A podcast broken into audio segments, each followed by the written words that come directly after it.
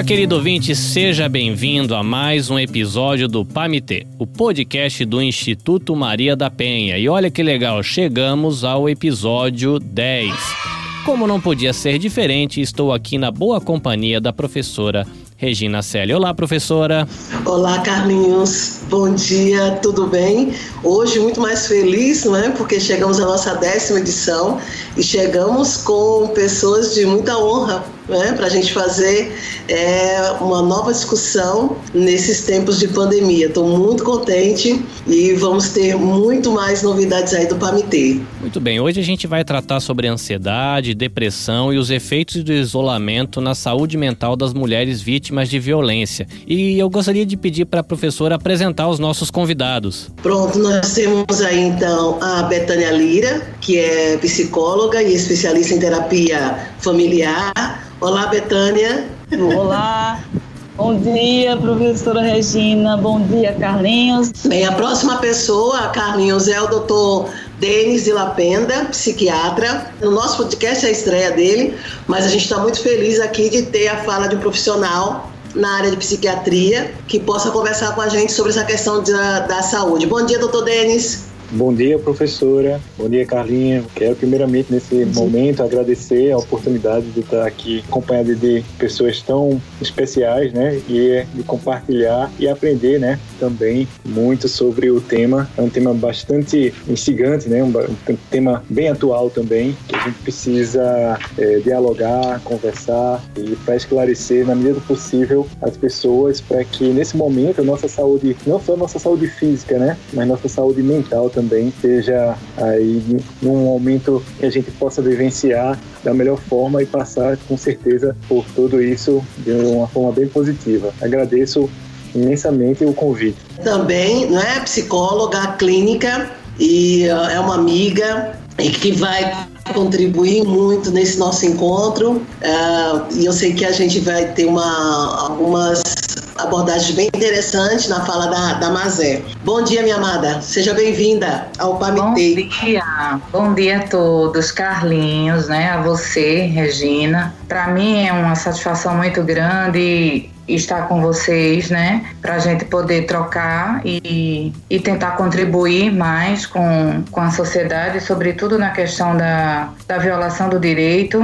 E se tivesse muitos momentos assim, eu acho que a sociedade teria uma, uma condição de conhecimento melhor de como poder não só se livrar, mas também minimizar essas questões da violação, né? A gente está aqui sim para contribuir. Eu quero agradecer imensamente.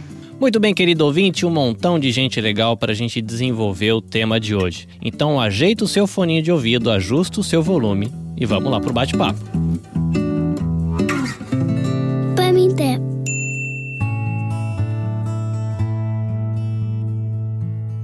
A minha primeira pergunta para a gente começar a nossa conversa, ela vai parecer um pouco boba, mas é uma curiosidade minha. Qual a diferença para psicólogo, psiquiatra e terapeuta? A psicologia ela trata realmente os sintomas e os eventos emocionais, né, psicológicos faz, né, contribui com a intervenção para o indivíduo de fato poder se conhecer a si mesmo e poder trabalhar as suas questões internas. Lógico que o psicólogo, a, a psicologia, ela trabalha de forma muito integrada com a psiquiatria, porque na verdade é, muitos sintomas que os indivíduos trazem, eles precisam necessariamente ser tratados também com é, medicamentos, né? A parte medicamentosa. E além disso, a gente é, recebe uma contribuição muito grande e a gente trabalha de forma muito uniforme com a psiquiatria, porque o psiquiatra ele é um médico e ele, na verdade, é o que tem a autoridade, é o que tem a permissão, né, de, de fazer essas prescrições e também trazer para nós o diagnóstico preciso desses transtornos de saúde mental. Então, assim, os psicólogos eles, por mais que tenham experiência, eles ficam muito na linha das hipóteses diagnósticas quando se trata das questões é, de, de mensurar os transtornos. Mas o psiquiatra não, ele vai realmente no ponto né, dos transtornos é, mentais, das questões das classificações né, desses transtornos, e para nós é uma contribuição muito grande, porque a gente geralmente se baseia a partir da avaliação deles. Então, e o terapeuta é o profissional que ele pode ser o psicólogo, pode ser o psiquiatra, e ele vai fazer o atendimento sistemático. Então, a terapia é um processo. A parte de, de, de terapia é, é o processo do andamento dos atendimentos. Não sei se realmente eu consegui atender né, a pergunta, mas os outros profissionais podem também clarear. Eu vejo a questão do psicólogo, do psiquiatra, profissionais que se agregam, né, que se complementam. Os dois estudam, queira que não, a questão da mente humana. Né? O psicólogo ele se foca mais nessa questão é, do comportamento, da compreensão, o que leva os comportamentos. É, e querer que não, assim, é, o psiquiatra ele estuda, ele tem mais propriedade na relação dos transtornos. Então eu, eu acredito que tudo isso aí que Mazé falou, eu assino embaixo e acredito que são profissões que se complementam queria, assim, só é, complementar, dizendo que é, foi muito feliz a fala, né, de Betânia e Mazé também, sobre como funciona de forma integrativa, né, nossas funções, vamos dizer assim, para compartilhar conhecimento, né, e eu acho que é de um bem comum, né, que é a saúde mental do paciente. Normalmente a gente compara, assim, que psiquiatra ele vai fazer abordagem médica, né, com diagnóstico e com a sugestão de uma conduta de medicamentosa quando for necessária, mas sempre, sempre compartilhando, integrando com o profissional, né, com o psicólogo. E a psiquiatria, eu normalmente a gente compara assim, é como se existisse uma labareda, né, e o paciente estivesse visualizando aquelas labaredas ali. E a psiquiatria, quando necessário uma intervenção medicamentosa, a medicação vai dar aquela diminuída nas labaredas, mas quem vai enxergar além, quem vai promover é, essa visão além das labaredas vai ser o psicólogo, né, com a terapia. Eu acho que é importantíssimo. Eu não vejo um tratamento é, de saúde mental se a gente não trabalhar em conjunto. E existem estudos científicos que mostram isso. Quando há uma intervenção psicológica concomitante, né, com a, a intervenção psiquiátrica, a evolução do quadro ela é uma evolução muito mais rápida. Né? Então, os benefícios para o tratamento é, do paciente são inúmeros, né? Então, é, com elas falaram. Acho que a gente só tem a se complementar e se ajudar né, nas nossas funções. É interessante porque na fala de vocês a, ajuda a gente a entender o papel de cada profissional, do terapeuta, do psicólogo, do psiquiatra. E às vezes eu sei que tem gente, por exemplo, que vai fazer terapia não porque esteja sofrendo com alguma patologia, mas é a intenção de desenvolver uma inteligência emocional ou tentar é, crescer em algum aspecto da saúde. Mas é verdade que existem sentimentos que eles são saudáveis e de que existe uma certa linha onde eles acabam se tornando uma patologia, uma doença. Por exemplo, no momento desse como de pandemia, onde a gente está tendo que praticar aí o distanciamento social, em alguns lugares o isolamento social, é comum a pessoa sentir medo, se sentir um pouco ansiosa ou de repente sentir tristeza. É, como é que a gente faz para entender a diferença desses sentimentos, por exemplo, um medo que é natural, de um medo que é uma enfermidade, uma ansiedade de um nível que seria normal, de uma ansiedade que já é uma patologia, ou mesmo uma tristeza que é algo comum, normal do ser humano, para uma depressão que já é mais patológica. Como é que a gente percebe esses sentimentos? Vamos lá, Carlinhos. A gente, na psiquiatria, é, em relação a um sintoma de ansiedade, de normalidade, porque ansiedade é um sentimento que a gente tem que é normal, sabe? Ele é até um mecanismo de defesa, né? Já primitivo, né? De proteção contra alguns agentes externos, desde o início lá da história da humanidade, né? E isso se perpetuou durante todo esse tempo. E quando ele permanece por um período mais é, é, extensivo, isso começa a prejudicar o funcionamento, né, o dia a dia da pessoa, aí a gente considera isso como um transtorno, né? Então, um transtorno de ansiedade. Existe uma curva de normalidade e quando se passa desse ponto entre a normalidade e o patológico, que é quando ocorre realmente esse prejuízo funcional na vida da pessoa, com a extensão dos sintomas de ansiedade, e aí a gente poderia falar sobre tremores, né, a sudorese, falta de ar, taquicardia, que é a frequência cardíaca um pouquinho mais acelerada, né, alguns pensamentos, né, um pouquinho mais ruminantes, é, alguns sintomas gastrointestinais, né, alguma dificuldade no sono também, tem muitas pessoas que são ansiosas e acabam se prejudicando com a sua qualidade de sono, a alimentação, né? Tem pacientes ansiosos que aumentam o apetite, tem pacientes ansiosos que diminuem o apetite. Então, todos esses são sintomas de transtornos de ansiedade. Quando isso ocorre pontualmente, não tem nenhum prejuízo maior na vida funcional do paciente, aí a gente não considera como algo patológico. Mas quando isso se recorre, persiste, prejudica a vida né, a qualidade de vida desse paciente, aí a gente, a gente considera como um transtorno que precisa de uma intervenção profissional. E muitas vezes as pessoas chegam no consultório com essa demanda é, de, ah, eu, eu, eu tive uma crise de pânico e aí fui socorrida e o médico disse que eu tô, estou com a síndrome do pânico. Queria que o doutor Denis explicasse um pouco essa diferença de uma crise de pânico e de um transtorno já instalado, de uma síndrome do pânico. Ótimo, Betânia, você falar isso. E nesse contexto que a gente está vivenciando agora, né, de pandemia, onde houve uma maior incidência né, dos transtornos mentais, principalmente transtornos de humor, como depressão e ansiedade, né, como gatilho, essa questão do isolamento social, né, essa questão da, das indefinições que a gente tem na condição de saúde, na condição econômica, e aí houve um aumento considerável de transtornos, tanto de ansiedade como transtorno do humor. E também a desestabilização de pacientes que até então é, evoluiu com um quadro estável e por causa desse isolamento, causa dessas indefinições, existe é, alguns estudos que falam que quando você faz o isolamento né, por mais de 10 dias, isso impacta diretamente na condição de saúde mental de uma pessoa. E já existem outros estudos que até o início do isolamento já impacta. Imagina a persistência por um longo período, né, com algumas indefinições. E aí você pontua essa questão do transtorno do pânico, que muitos pacientes se questionam também sobre como fazer esse diagnóstico, né? O que seria o transtorno do pânico, o que seria uma crise de pânico. A gente pode evoluir sem ter um transtorno do pânico com a crise de ansiedade, né? As pessoas, mesmo quem não tem um transtorno de ansiedade, o transtorno do pânico é um transtorno de ansiedade, no DSM-5 ele é um grupo né, de transtorno de ansiedade, assim como o transtorno do pânico, existe o transtorno de ansiedade generalizada, transtorno de estresse pós-traumático. No caso de uma pessoa que apresentar uma crise de ansiedade por algum fator, algum gatilho maior, às vezes a pessoa está um pouco ansiosa porque vai fazer uma viagem, ou porque vai fazer uma entrevista de emprego, ou porque vai fazer uma prova no outro dia, aí pode apresentar uma crise de ansiedade com esses sintomas, né, que a gente tinha falado, é, taquicardia, sudorese, falta de ar. Normalmente essas pessoas elas ficam muito preocupadas, né, porque até então não tinham vivenciado esses sintomas e procuram as emergências. E chegando na emergência, vai fazer toda a avaliação e vê que a princípio não nenhum sintoma associado a alguma patologia cardíaca, respiratória, é mais do quadro mesmo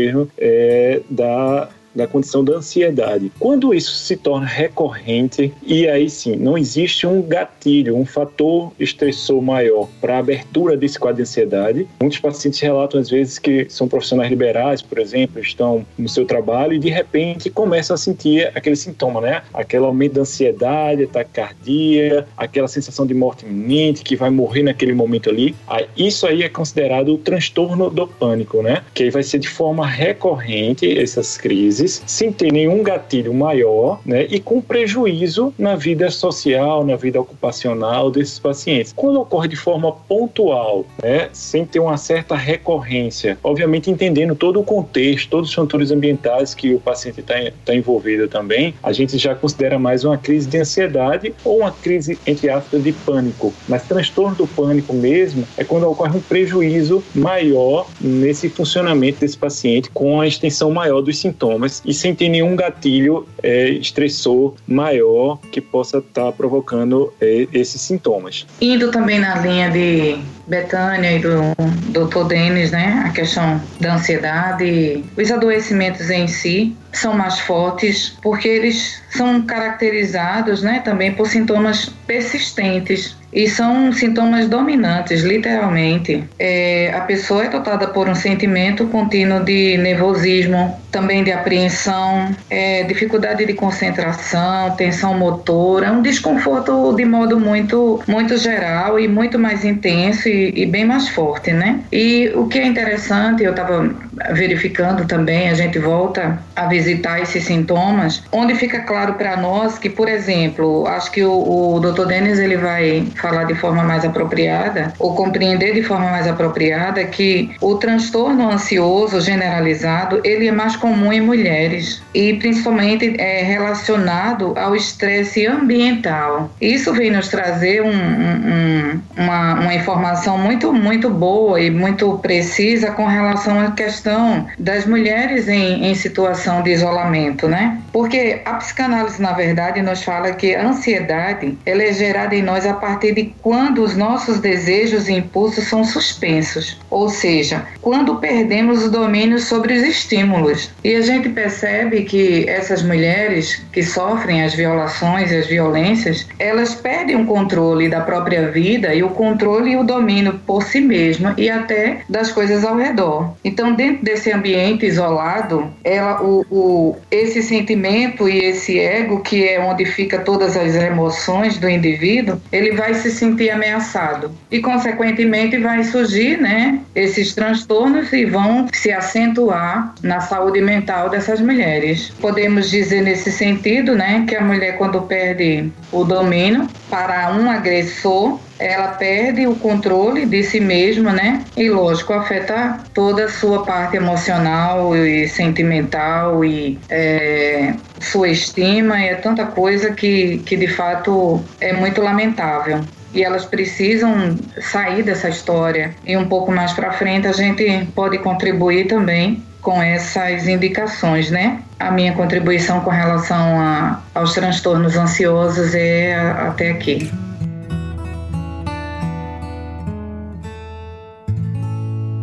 Tempo.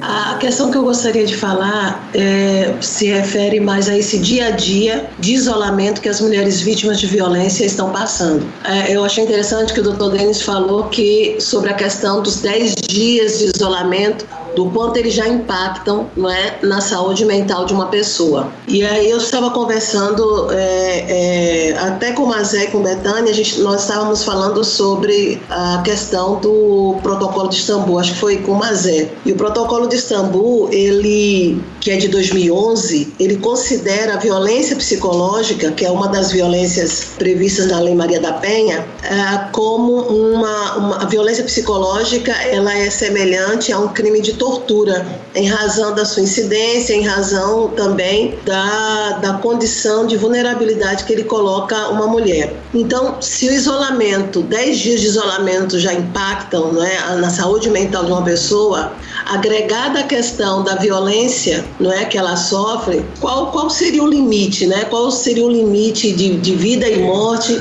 dessa pessoa não é, que sofre a violência a violência doméstica, né? Considerando os fatores ambientais, ali ela não pode sair, ela não pode sair, ela tem o risco de um vírus. É, em contrapartida, o agressor ele sai todos os dias, né? Então ele já coloca ali a ameaça nela de que ele pode estar transportando, trazendo vírus também. Como é que a gente, que tipo de, como é que nós poderíamos avaliar e que tipo de intervenção, caso nós pudéssemos intervir, seria possível para uma situação como essa? O que que vem na nossa, na nossa mente como uma estratégia para nós que temos essa vivência de contato com essa realidade, né? É que a mulher pode criar um código com alguma pessoa de confiança da sua família, que esse código ela pode passar pelo, pelo telefone ou por zap, né? E para informar como ela está, porque na verdade a mulher que sofre a violação, na maioria das vezes é sabido por pelas pessoas que a conhecem. É sabido não da forma intensa como se acontece dentro da própria casa, mas de alguma forma ela deixa, ela solta, ela deixa sair algumas informações que possa estar vivenciando. Então ela precisa criar um código. Eu acho que isso é um, um, uma das nossas é, indicações para que ela possa passar para alguém que ela confie, né? De forma que ela não precise, de modo que ela não precise ser tão, tão clara. Pode também iniciar um processo terapêutico online particular ou muitas universidades está começando a oferecer esse trabalho de forma gratuita e aí a gente já tem, pelo menos aqui em Recife, a gente tem algumas faculdades que já dispõem, por exemplo, a Exuda dispõe de um trabalho de, de, de acolhimento nessa área e aí é, se ela tem condição, né, se essa mulher ainda tem uma condição de ir no mercado, algumas vezes de sair para uma atividade fora ou qualquer tipo de, de tarefa que ela vá produzir, procurar em um desses momentos a oportunidade para poder pedir ajuda, né, de forma física, pessoal. Isso caso essa mulher não esteja vivenciando aquele ciclo da violência, que o ciclo da violência ainda deixa ela um pouco é, é,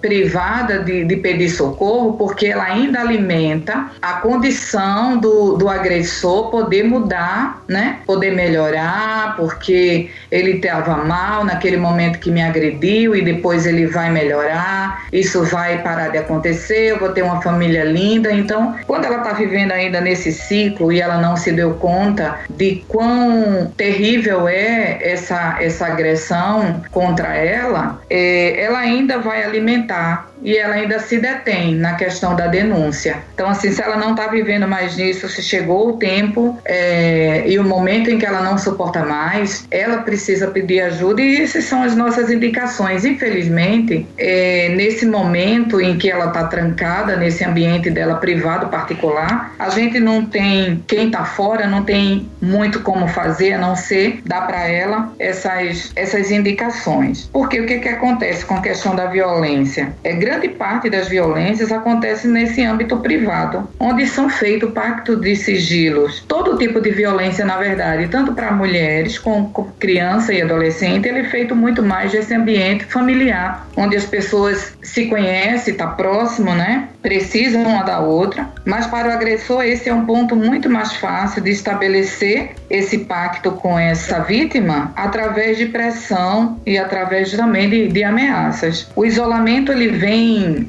assim, do nosso ponto de vista, esse isolamento social, de forma involuntária, evidentemente, que ele se faz necessário para preservar a nossa vida. Mas nesse contexto da violência, ele vem oportunizar mais ainda os violadores. Então, o que a gente pode pontuar para que ela possa fazer para se livrar, se ela não tiver nesse momento de ciclo, né? É essas indicações mesmo. É, até porque é, se sabe que quando uma mulher ela sofre violência, seja lá de qual tipo for, é, deixa essa mulher muito vulnerável e muito fragilizada. É, não podemos ignorar que muitas vezes o que está presente ali nesse contexto, nessa forma de, de você é, viver, é uma dependência emocional muitas vezes que aprisiona é, como Mazé bem falou, se essa mulher ela já está vivendo nesse ciclo, é, nesse momento de isolamento, é, eu acredito que é muito mais difícil para ela sair desse lugar. É, e eu não vejo outra forma a não ser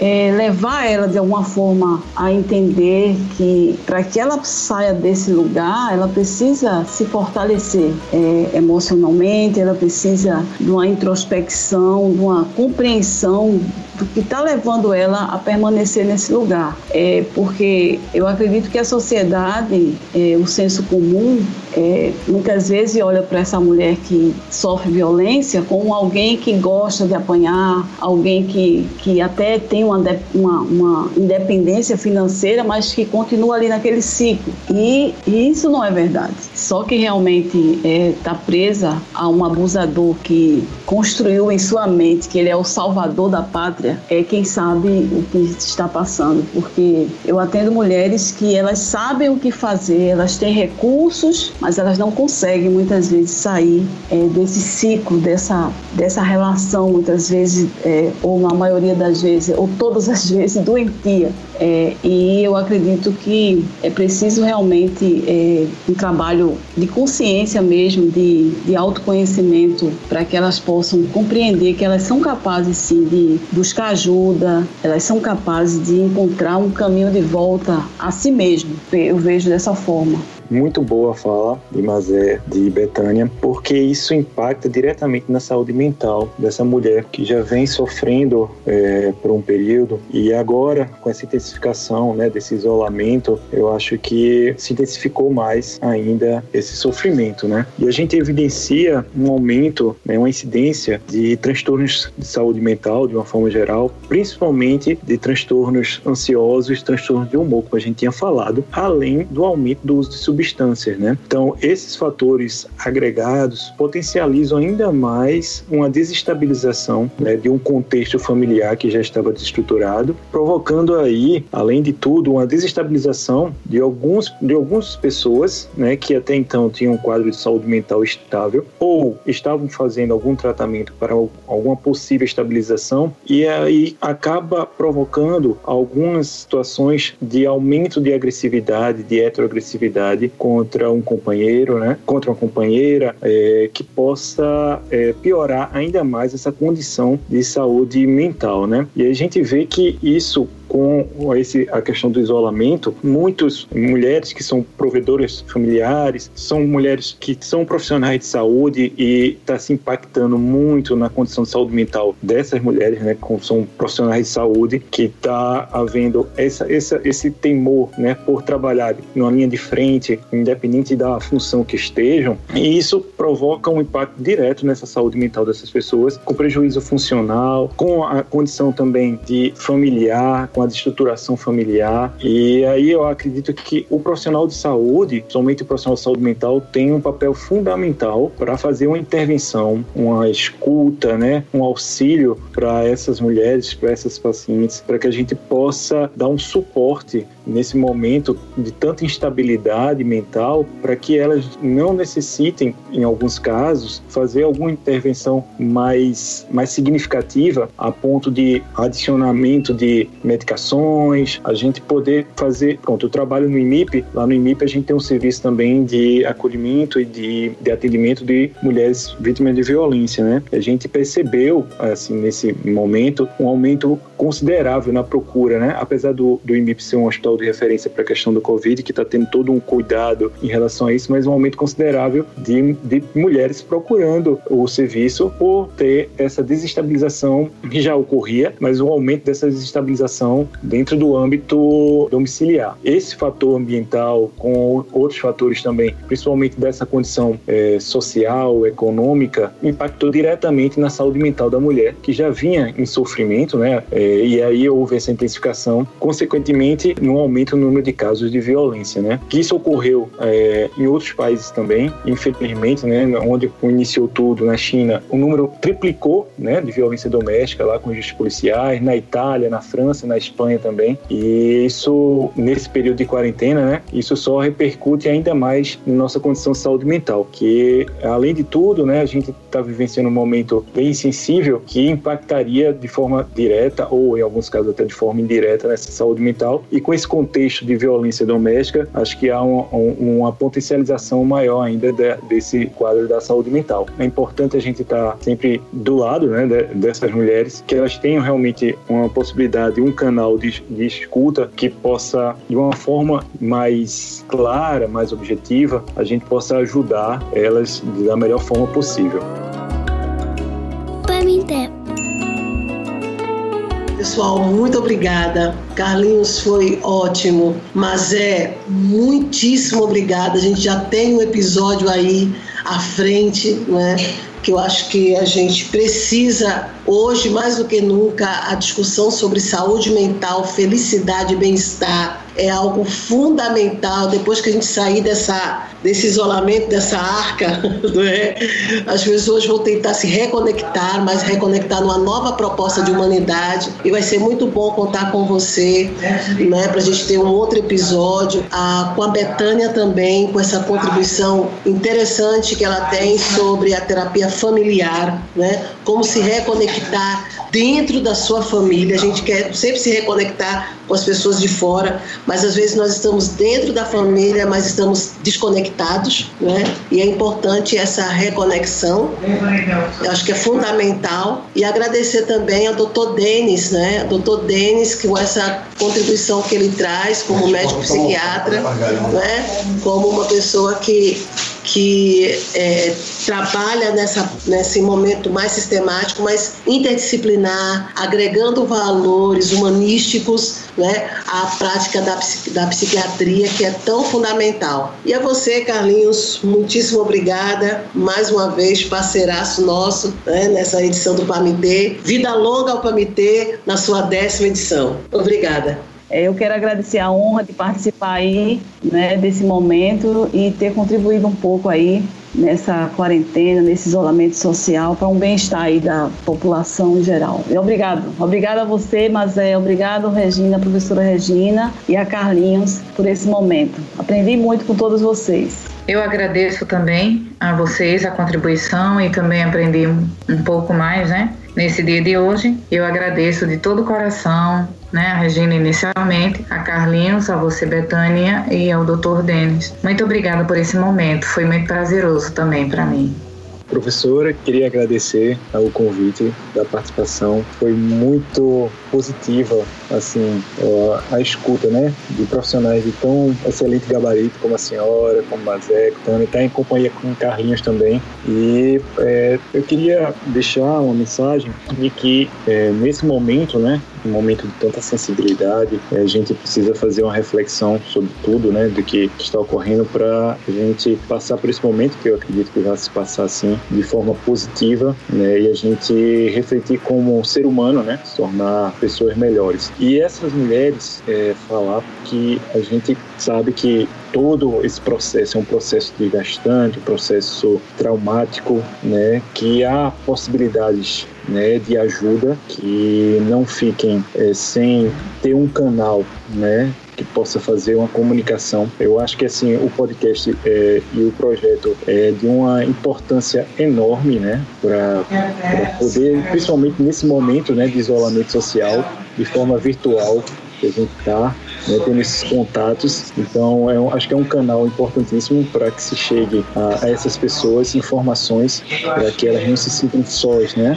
E eu acho que nesse momento as redes informais, virtuais de suporte social, né, deveriam ser encorajadas, né, porque são meios que ajudam as mulheres a se sentirem conectadas, né, e apoiadas, né, e também serve como alerta para que os agressores, que essas mulheres não estão completamente isoladas, né, professora. Então, em muitos países, como países da França França, Espanha, muitas mulheres que foram vítimas de violência têm buscado ajuda em, até em algum outro centro que não de referência para o quadro de violência. Então, como até farmácia mesmo, né? Utilizando alguns códigos, né? Acho que foi a Zé que falou também sobre a possibilidade de fazer essa comunicação. Então, há, há também, é, antes de tudo, é, a gente tem que manter uma preservação dessa saúde mental dessa mulher e, na medida do possível, tentar ter esse acesso a ela, mesmo de forma virtual, mas para que ela seja é, amparada, acolhida da melhor forma possível para que o impacto, de, além do impacto do isolamento, né, que provoca na saúde mental da gente, não, não seja também é, um, uma soma, né, um a mais aí dentro do contexto familiar que ela vivencia. Né? Eu acho que a mensagem que a gente queria deixar é que, apesar da gente estar isolado né, nesse momento de forma social, mas não estaremos nunca isolados de forma sentimental, de forma afetiva, né? Então, é buscar sempre um contato e eu acho que o profissional de saúde nesse momento, como a senhora falou, tem um impacto direto neles, mas também tem um, eles têm um papel fundamental, principalmente os profissionais de saúde mental, nesse momento né, de pandemia que vivenciamos, tanto para a orientação dos profissionais como também para a orientação da sociedade como um todo. Então eu queria agradecer muito a senhora, Carlinhos, a Mazé, a Betânia, o convite estou à disposição para futuros convites, se houver. Claro que vai acontecer. A gente já tem aí já um, um próximo episódio aí já na, na agulha e a gente conta com certeza com a sua, com a sua presença, com a sua grande contribuição, doutor Denis. Muito obrigada. Muito obrigada, doutor Denis, a sua contribuição para nós. Né? Eu agradeço, agradeço muito. muito. Obrigado mesmo pela fala, viu? Muito interessante, assim. Eu, é um tema que eu, eu me interesso muito, assim. E às vezes a gente, no, no dia a dia, né, a gente escuta, mas não se aprofunda. E eu acho que foi importante, assim, escutar vocês que fazem esse trabalho tão bonito, assim. E a gente poder, de alguma forma, contribuir também, né? Parabéns, Sim, viu? E, Parabéns mesmo para vocês. É, muito obrigada, mas assim também quero lhe parabenizar por, pelo olhar diferenciado. É, há muito tempo atrás, ou algum tempo atrás, eu não sei, ainda existe essa, essa resistência de alguns profissionais da psiquiatria em compreender a, a necessidade também do, do olhar psicológico. Mas assim, isso tem modificado bastante e eu já posso ver também. É, no Senhor, né? Essa, esse olhar e essa clareza, essa abertura desse trabalho multidisciplinar, né? É, interprofissional também é muito bom e a gente se sente muito amparada. Quero agradecer muito e parabenizar certeza, por sua visão. Com certeza, obrigado, muito obrigado mesmo. Mas a, a formação nossa, eu sou preceptor da residência lá do IMIP, de psiquiatria, e a gente trabalha muito essa questão do, em conjunto, né? Tem dois profissionais excelentes lá também, Dr. Leopoldo e Dra. Michelle, que são psicólogos que ajudam de uma forma, é, de uma contribuição de, uma, de, que nem tem como mensurar, né, o quanto eles ajudam a gente, e fora todos os profissionais da, da área da psicologia também lá com a gente no IMIP, e assim, pode ter certeza que a formação agora é uma formação que é voltada a esse trabalho em conjunto, que é tão importante para todos nós, né, porque é uma via de mão dupla, né, todos nós temos que se ajudar em um bem comum que é a saúde mental do paciente. Sim, muito obrigada. Um abraço grande, se cuidem, tá, gente? Abraço. Bom final de semana. Um abraço, obrigado. É isso. Foi um bom bate-papo, uma boa companhia, uma boa reflexão. A gente agradece você, ouvinte, pela sua companhia até aqui. Lembrando, institutomariadapenha.org.br, Instituto Maria da Penha no Facebook, Instituto Maria da Penha no Instagram e você ainda encontra a página do PAMITê no Facebook. Vai lá, deixa o seu like, posta o seu comentário, assim a gente vai estreitando a nossa amizade. Bom demais, esperamos você no próximo episódio. Até a próxima, sayonara.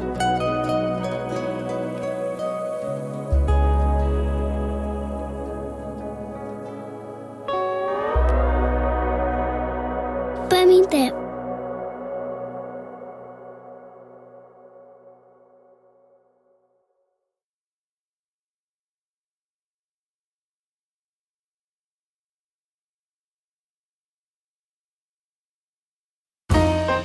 Podcast foi editado e publicado por Nabe Podcast Network. Saiba mais em nabecast.jp.